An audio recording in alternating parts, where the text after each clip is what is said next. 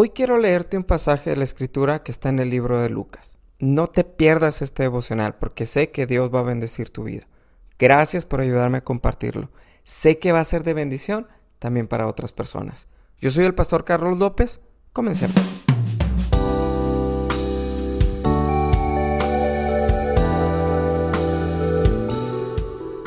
Lucas capítulo 10, verso 25 dice lo siguiente.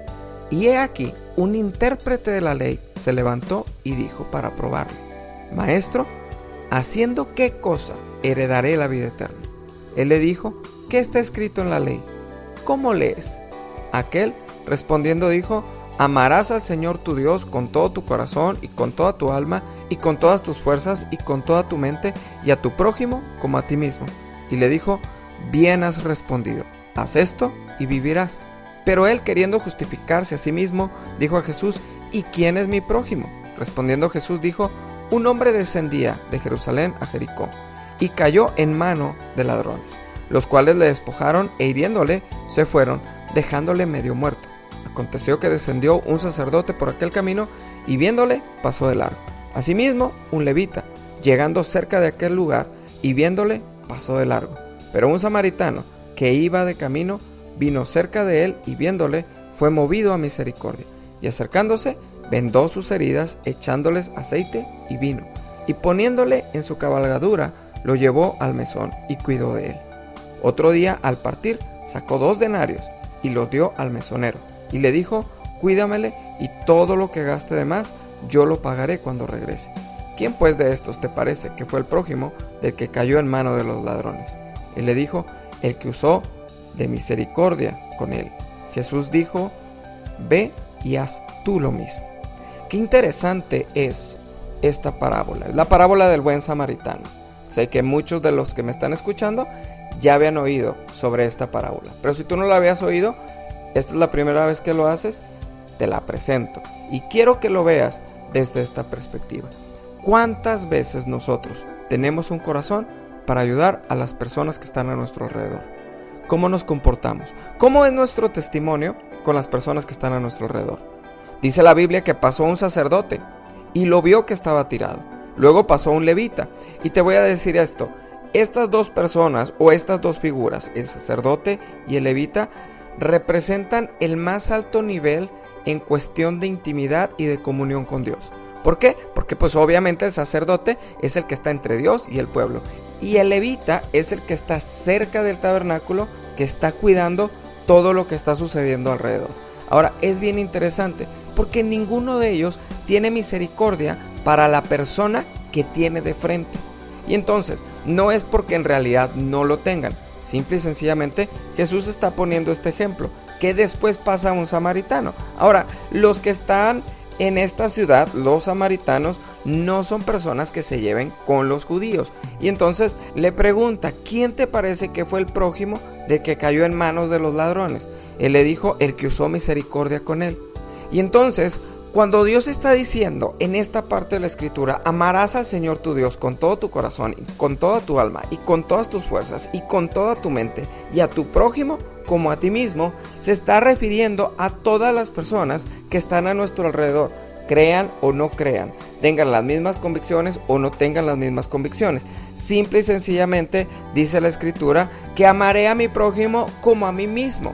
Esto significa no que tengo que tolerar todas las cosas, simple y sencillamente que yo no puedo tener ningún sentimiento negativo en contra de las personas que están a mi alrededor. ¿Por qué?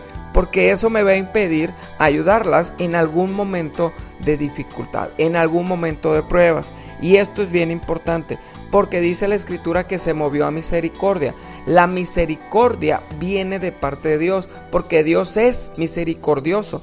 Cuando nosotros tenemos una relación con Él, entonces nos movemos a misericordia, porque nos vamos pareciendo a Él.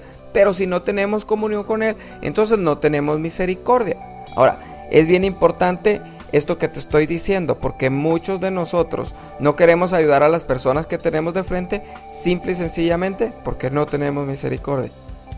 Es así. Dice la Biblia, ¿cuál de estos te parece que fue el prójimo del que cayó en manos de los ladrones. Este prójimo es el que dice la escritura, y a tu prójimo como a ti mismo. Amarás al Señor tu Dios y a tu prójimo como a ti mismo. Y entonces esto es bien importante, que podamos mostrar con nuestra vida el testimonio de lo que Dios ha hecho en cada uno de nosotros. Mostrarlo con misericordia hacia las demás personas. ¿Ves una persona necesitada? Entonces te invito que lo puedas ayudar. Te invito que des testimonio de lo que Dios ha hecho contigo, de los cambios que Dios ha traído a tu vida. No te puedes quedar solamente viendo en un momento de necesidad.